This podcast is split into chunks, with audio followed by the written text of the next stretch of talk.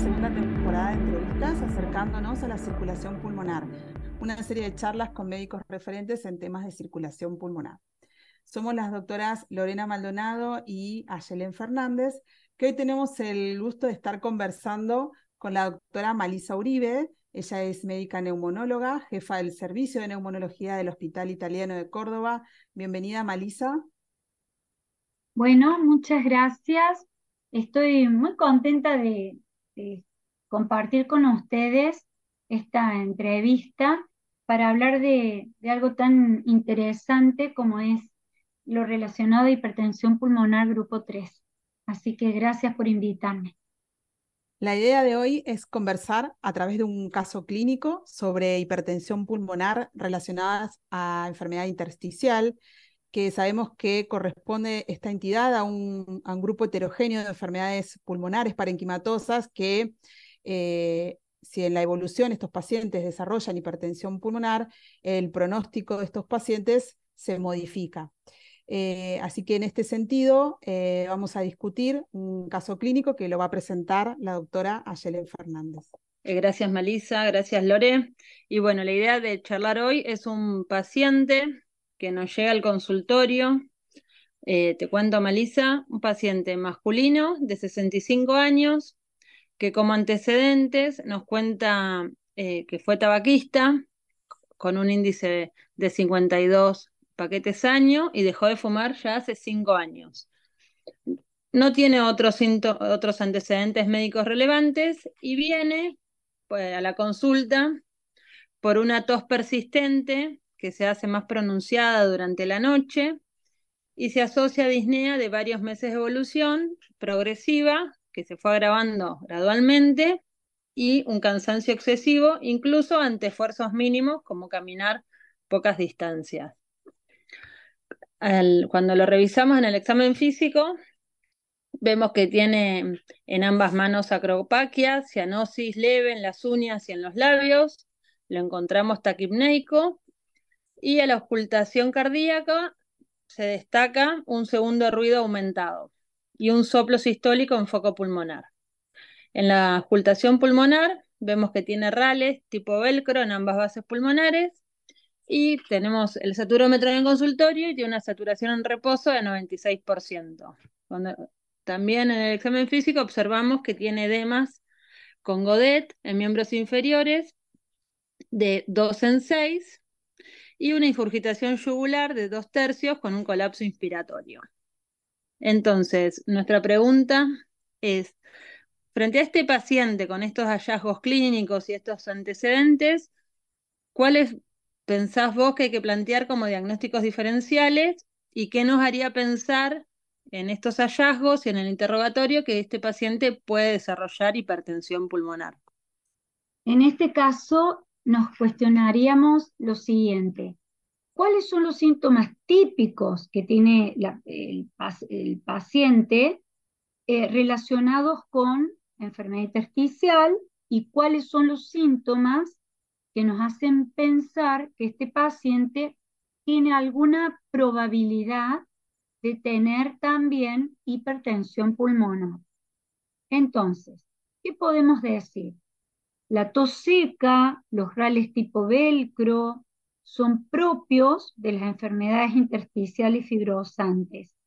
Y sobre todo la acropaquia es más común en las enfermedades eh, pulmonares difusas, fibrosantes, hipoxemiantes, aunque ustedes saben que puede presentarse en algún tipo de hipertensión pulmonar, especialmente en las asociadas a cardiopatías congénitas, que tienen mucho efecto llanto. Eh, ¿Y cuáles son los eh, síntomas más típicos relacionados específicamente con la presencia de hipertensión pulmonar? Bueno, la disnea, que es común a los dos, pero esa sensación de opresión precordial, las palpitaciones y todos los signos de, de fracaso, de fallo ventricular derecho, como por ejemplo los edemas, la ingurgitación yugular que tiene el paciente. Y mm, si vos eh, en este paciente, basándote en el examen físico y los síntomas, tenés que pedir algunos estudios complementarios, que te orienten a confirmar la sospecha diagnóstica. ¿Qué estudios complementarios solicitas, Marisa? Bueno, en primer lugar, le pediría, por supuesto, una tomografía eh, de tórax, ¿no?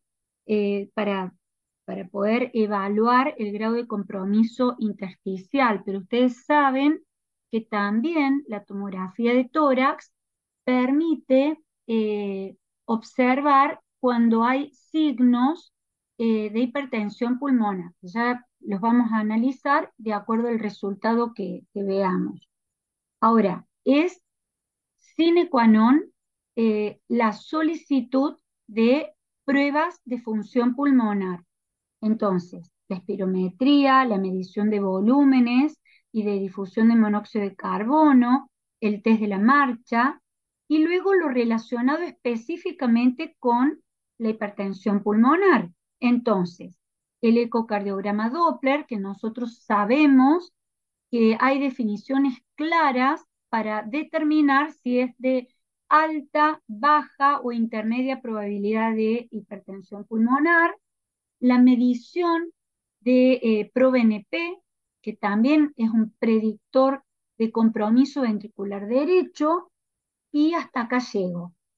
Bueno, siguiendo con el caso y devolviéndote estos estudios que pediste, te cuento que el paciente vuelve y en la espirometría muestra un patrón sugestivo de restricción con una FBC de 70% de valor normal, un BEPS1 de 65% de valor teórico y una relación BEPS1-FBC de 0.75.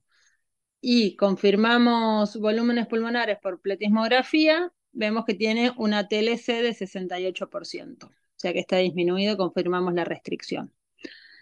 Se hace también una DLCO, que es del 35% de valor teórico normal, y en el test de marcha camina 310 metros, presentando una desaturación, saturando al, inicio, en forma basal 95%, y una desaturación hasta 87%.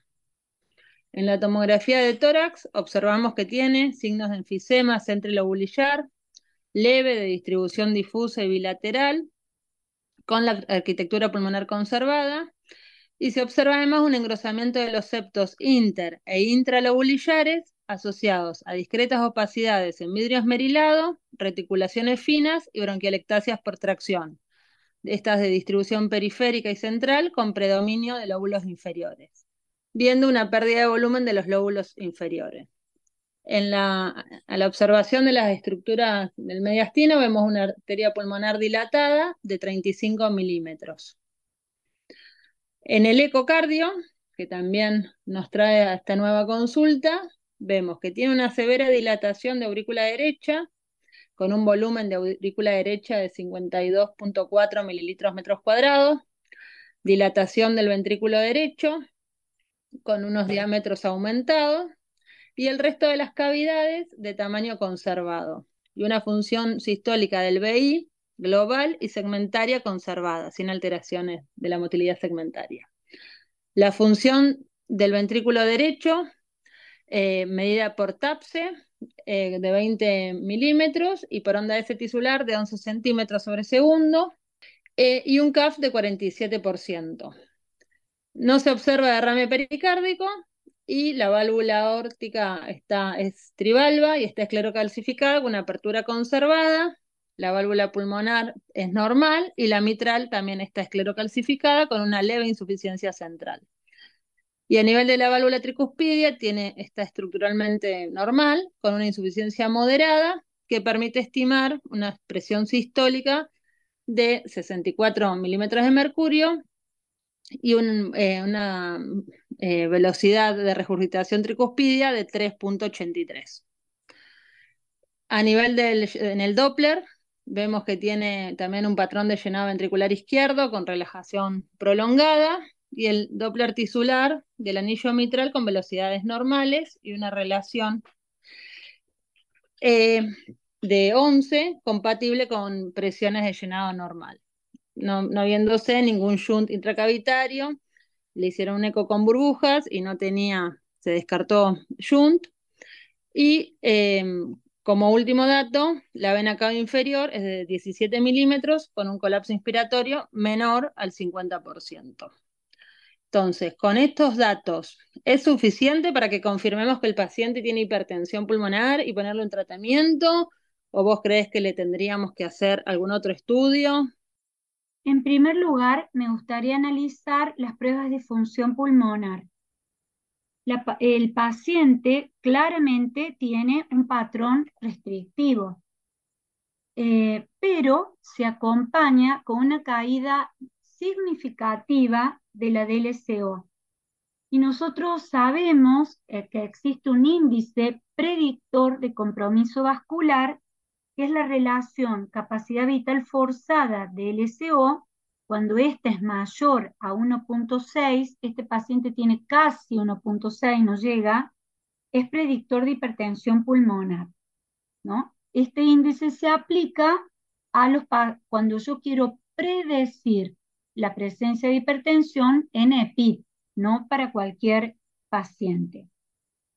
El que tenga em, una DLCO tan reducida, sobre todo cuando la DLCO es menor al 40%, también es un predictor de que esa EPID tiene un componente vascular asociado.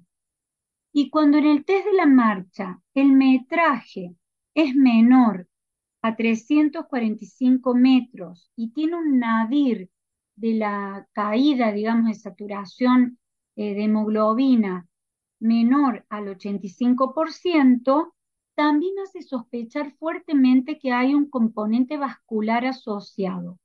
Y otro dato muy interesante que a veces uno no le presta atención, pero amerita eh, ser observado y medido, es el tiempo que tarda en recuperarse eh, la frecuencia cardíaca eh, luego de tener la marcha. Si el paciente no logra reducir en, 13 eh, latidos luego de tener la marcha en el primer minuto, es decir, que sigue taquicárdico, también es un predictor de que puede haber un componente vascular asociado. Esto es el análisis de las pruebas funcionales. Con respecto a la tomografía, podríamos decir que tiene una patente de fibroenfisema, porque tiene datos a favor de enfisema y también tiene datos eh, claros de, compromiso intersticial, fibrosante, sobre todo por la presencia de reticulaciones y de bronquiectasias por tracción. Pero un dato muy, muy llamativo es el diámetro de la arteria pulmonar, que también está aumentado. En cuanto al ecocardiograma, bueno, esto es eh, muy llamativo. El paciente tiene alta probabilidad de tener hipertensión pulmonar porque tiene una velocidad de eh, flujo transtricuspidio, de regurgitación eh, tricuspidia, de 3.83. Además tiene dilataciones severas de las cavidades derechas, tiene un TAPSE disminuido, aunque no, aunque no es menor de, 17, tiene una presión sistólica de arteria pulmonar calculada de 64, que está claramente elevada, eh, y eh, además tiene un predictor de desacople ventrículo derecho arteria pulmonar que yo lo calcule, un TAPSE versus, eh, digamos, TAPSE sobre presión sistólica de, arteria pulmonar de 0.29. Tiene un colapso de eh, vena cava inferior menor al 50%, que también esto es un predictor de eh, compromiso derecho. así que bueno, uno podría decir por todo esto, que tiene una alta probabilidad de HTP, que debería ser confirmada por cateterismo derecho. Sobre todo si eh, em, me cuestiono, digamos, la posibilidad de que tenga un fenotipo vascular este paciente y que amerite ser tratado en forma específica. Excelente todo el, análisis de, los estudios eh, funcionales de tomografía, ecocardiografía, todos estos datos o herramientas que disponemos para, para sospechar ¿no? Eh, la presencia de hipertensión pulmonar y finalmente llevar al paciente a un cateterismo cardíaco derecho eh, para confirmarlo. Bueno, esto fue lo que hicimos con nuestro paciente, se le realizó este cateterismo y los valores de hemodinámicos que obtuvimos fueron eh, una presión media en la arteria pulmonar de 35 milímetros, una presión capilar pulmonar o presión Wedge de 11, un índice cardíaco de 2,4 con un gasto de 4,5 litros y las resistencias vasculares pulmonares calculadas fueron de 4 unidades Wood. Malisa, la pregunta es, ¿qué tipo de hipertensión pulmonar conocemos asociada a las enfermedades intersticiales y cuáles son eh, las causas más frecuentes de, cuáles son las etiologías más frecuentes de PID que evolucionan a hipertensión pulmonar? Empiezo eh, contestándote primero cuáles son eh, las EPID que más frecuentemente se asocian a hipertensión pulmonar. En primer lugar, es la fibrosis pulmonar idiopática, posiblemente porque sea la más frecuente, ¿no? Eh, en segundo lugar, el síndrome combinado de fibroenfisema, porque se caracteriza por el efecto Shunt tan marcado que tiene que puede llevar a, la aparición de la hipertensión pulmonar. son pacientes muy hipoxémicos y a veces eh, te despista eh, el análisis de las pruebas funcionales porque tienen volúmenes conservados, ¿no?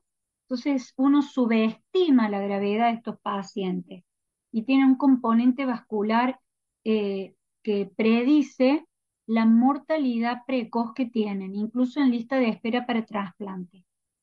Luego tenemos las enfermedades de tejido conectivo. En primer lugar, la esclerodermia, la artritis reumatoidea, la enfermedad mixta, la histocitosis X y las neumonitis por hipersensibilidad. Y no nos tenemos que olvidar de la sarcoidosis, que a veces no necesariamente eh, tienen EPID con hipertensión pulmonar, sino que a veces tienen solo hipertensión pulmonar. Eso es por un lado.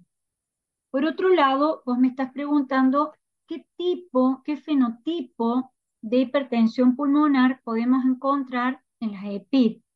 Bueno, generalmente las EPID tienen hipertensión pulmonar leve a moderada. En los estadios avanzados de enfermedad podemos encontrar formas más graves y son pacientes que, vuelvo a hacer hincapié, tienen una predicción de mortalidad alta cuando aparece hipertensión pulmonar severa. Eh, las formas severas que antes se categorizaban por los niveles de hipertensión, de medición de eh, presión arterial pulmonar media o de la sistólica calculada eh, por eco, se ha visto que no tienen una correlación clara con la severidad de la vasculopatía. Por eso, y se sabe que lo que realmente predice la mala evolución de estos enfermos es la medición de la resistencia vascular pulmonar. Y el punto de corte que se ha encontrado para decir que son pacientes graves con alta probabilidad de mortalidad al año eh, eh, son los enfermos que tienen una resistencia de 5 o más unidades GUD. No sé si te respondo a la pregunta o querés que, que hagamos algún otro comentario. Eh, sí, como vos mencionabas, este cambio que se planteó a partir de las guías del año pasado, del 2022, en cuanto a cómo definir la severidad de la hipertensión pulmonar relacionada a las enfermedades pulmonares, eh, no solo las intersticiales, pero, pero este cambio, ¿no? Antes, más, o sea, antes se consideraba 35 milímetros de mercurio para hipertensión pulmonar severa, la media, ¿no? O más de 25 con un índice cardíaco menor a 2,5. Bueno, eso cambió ahora a partir de las guías del 2022 a resistencias vasculares mayores o menores a 5 unidades GUD, eso define hipertensión pulmonar no grave o grave y ahí nos abren las aguas en cuanto después a lo que vamos a charlar ahora, que es el tratamiento, ¿verdad? También me gustaría aclarar algo que uno creía eh, que la hipertensión pulmonar se relacionaba solo con la hipoxia, con la vasoconstricción hipóxica. Y hoy se sabe que la pérdida del lecho capilar es eh, muy importante, o la, del lecho de la microcirculación es eh, un predictor muy importante para desarrollar hipertensión pulmonar y también que se desarrolla una vasculopatía a la plexiforme, pero no necesariamente igual. Eh, es por eso que la hipertensión vascular pulmonar severa en estos casos no siempre responde a la oxigenoterapia, aunque el paciente adhiera 100% en las horas prescriptas o en la modalidad prescripta por el médico que los atiende. Y que no, uno, y dos, eh, no necesariamente esta vasculopatía responde a las drogas eh, que tienen eh, muy, buena, muy buen resultado en el grupo 1. Buenísimo, súper claro. Y en cuanto entonces con, e, con este paciente que está sintomático y tenemos este cateterismo, ¿Qué opciones de, tratamiento te parece que, que pondrías eh, en, este paciente? Bueno, antes que nada, tendría que estar muy segura que el paciente no ha desarrollado un tromboembolismo, porque a veces eh, uno se queda así como diciendo, bueno, tengo una EPIC asociada a hipertensión vascular porque la EPIC la produjo.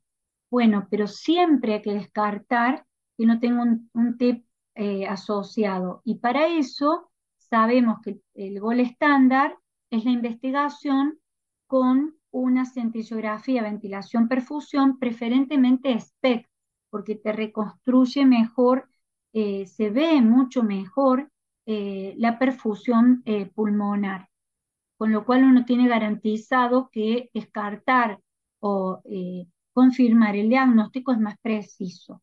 En algunos centros también tienen muy buen, muy buen eh, resultado por el software que se aplica, la tomografía contrastada con la geografía pulmonar. Pero sabemos que no tiene una sensibilidad eh, exquisita, digamos, para la microvasculatura. Por eso es que eh, se prefiere la centillografía de ventilación-perfusión. Eh, si yo descarto que el paciente no tiene TEPA, tengo que optimizar la oxigenoterapia. Y mm, para aliviar la sintomatología está eh, claramente eh, conocida y una evidencia A en este momento mm, las ventajas que tiene someterlo a estos pacientes en un programa de rehabilitación mm, con mucho cuidado, ¿no? Con monitoreo de la saturación de hemoglobina, con monitoreo a veces eh, eh, electrocardiográfico, porque son pacientes que pueden desarrollar arritmias intrarrehabilitación. Y en cuanto al tratamiento eh, específico vasodilatador, ¿vos creés que tiene algún lugar en, esto, en este paciente específicamente? ¿O qué considerarías que tiene que tener para que tenga una indicación clara de ponerle un, tratamiento y qué tratamiento elegirías en base a lo que tenemos disponible. Bueno, si el paciente tuviera eh, cinco unidades GUT o más, que es el punto de corte, eh, y este no lo tiene, lo que tiene es compromiso ventricular derecho y eso me preocupa, me aflige, uno tendría que hacerle un seguimiento. Pero si fuera así, que tuviera resistencias altas, eh, se podrían utilizar, sabemos que drogas no se deben usar porque aumenta la mortalidad y son el río Siguat y los inhibidores de la eh, endotelina. Tienen un rol el sildenafil, por ejemplo, y sabemos que tiene eh, cierto grado de eh, mejoría y, de predicción de reducción de la, de la morbilidad porque mejoran el metraje recorrido, los, el teprostinil inhalado. Hay un estudio como el INCRIS que demostró un, un beneficio claro en estos pacientes.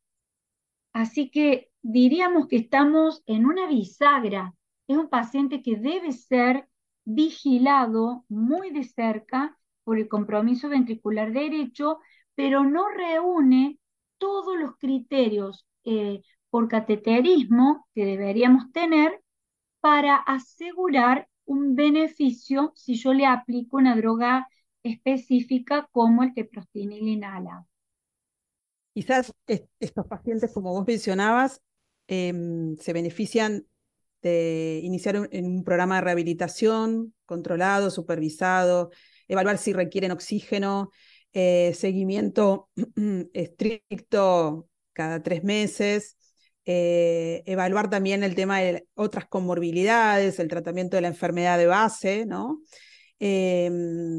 Y bueno, em, siempre que este manejo de estos pacientes tan complejos y con, con digamos, con, con evidencia, pero que quizás no es tanta para el tema de aplicar o indicar una terapia específica, bueno, derivarlos a centros donde eh, sabemos que se especializan en manejar estos pacientes, eh, porque se beneficiarían más quizás este, de, estos especialistas y a, veces eh, pueden ingresar en algún programa o en algún ensayo clínico eh, que también podría beneficiarlos. Hay como varios este, aspectos también, no solo la, terapia específica para tener en mente con, con estos casos, ¿no? Sí, por ejemplo, nosotros, bueno, yo creo que muchos centros eh, tienen estos equipos multidisciplinarios de manejo de EPID que son realmente, a mi modo de ver, han venido a revolucionar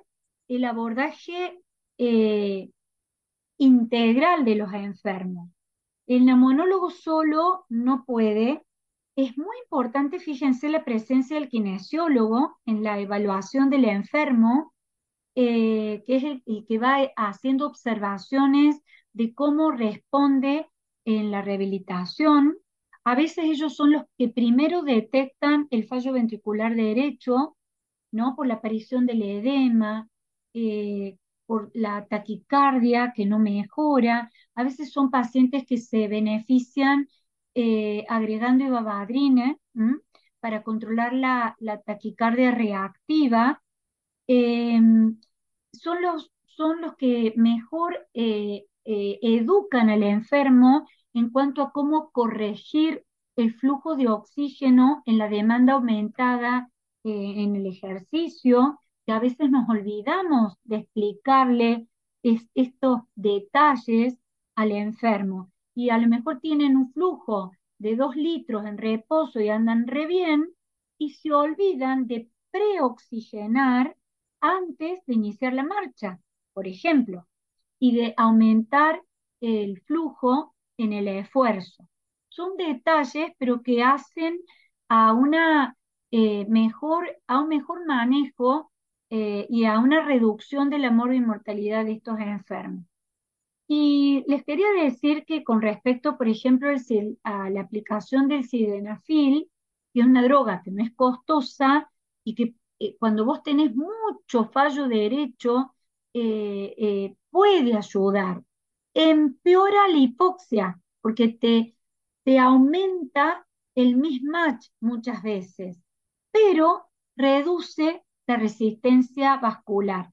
Entonces hay muchos cardiólogos que están metidos en este tema, que no lo indican de una para aliviar eh, así nomás, ¿no? La presencia de que por eco tienen eh, predicción de hipertensión pulmonar. Son cardiólogos que están eh, eh, imbuidos de esta comorbilidad EPID, hipertensión pulmonar, y a veces hacen una titulación controlando la, posible desaturación por, por empeoramiento del mismatch versus la mejoría, incluso con espironolactona asociada, de los signos de ventrículo derecho eh, eh, comprometido, los edemas, la ingurgitación yugular, en fin.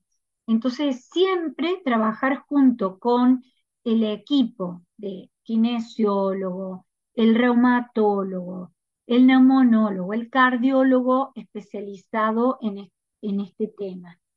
Y cada tanto hacer dosaje de ProBNP, de ecocardiograma, y cuando nosotros sospechemos que estamos ante la ventana de intervenir farmacológicamente, siempre es necesario hacer el cateterismo con medición de presiones y de resistencias vasculares. Genial. Eh, creo que es súper importante lo, que nombrás, ¿no? De, de tratar al paciente primero, o sea, según sus síntomas, primero eh, en base a la rehabilitación, al oxígeno, a los signos de insuficiencia cardíaca derecha que desarrollan estos pacientes, tanto sea con la espironolactona eh, como con la furosemida, y una vez que tenemos controlado todo eso y estudiado correctamente al paciente y le hacemos, y decidimos hacer un cateterismo, eh, llevándolo con un peso seco también, porque si no lo tratamos previamente la insuficiencia cardíaca, ese cateterismo nos, nos puede dar mediciones no tan fidedignas. Una vez recién ahí, eh, pensar en el tratamiento específico, ¿no? Fíjense que hoy me pasó en el consultorio de una paciente con EPID e hipertensión pulmonar anticoagulada eh, que estaba anémica y había empeorado los síntomas y nadie había reparado en eso. Eh, así que algo que es muy crítico en cualquier hipertensión pulmonar es la corrección, la pesquisa de la anemia, saber por qué la tiene la corrección de la misma. A veces son pacientes que necesitan, esto lo saben muy bien los cardiólogos que, se especializan en el manejo de insuficiencia cardíaca. A veces son enfermos que necesitan corrección con hierro endovenoso. Muchísimas gracias, eh, Malisa. Eh, la realidad es que mm, nos ayudaste a, comprender eh, este tema que es tan interesante como es la hipertensión pulmonar relacionada a las enfermedades intersticiales eh, nos quedó claro que mm, ninguna prueba de manera individual nos permite confirmar o descartar esta patología, esta asociación, sino que es a través del juicio clínico, el uso de, una, de un screening o de un método de detección de diferentes pruebas. Eh, eso nos va a permitir armar como una probabilidad pretest de, de, hipertensión pulmonar y que, bueno, a través del cateterismo cardíaco derecho es como confirmamos el diagnóstico y en función de eso evaluar eh, si es una hipertensión precapilar severa o no, o si muchas veces estos pacientes también pueden tener formas combinadas, ¿no? Por, por edad, por comorbilidades. Eh, así que bueno, nada más que agradecerte. Eh, los esperamos a todos en el próximo episodio con un nuevo caso clínico y si les gusta eh, cada uno de estos casos clínicos y estas entrevistas, les recordamos que pueden suscribirse a nuestro canal haciendo clic en la campanita y así poder enterarse cuando subimos un nuevo episodio. Muchas gracias. Muchas gracias y hasta la próxima.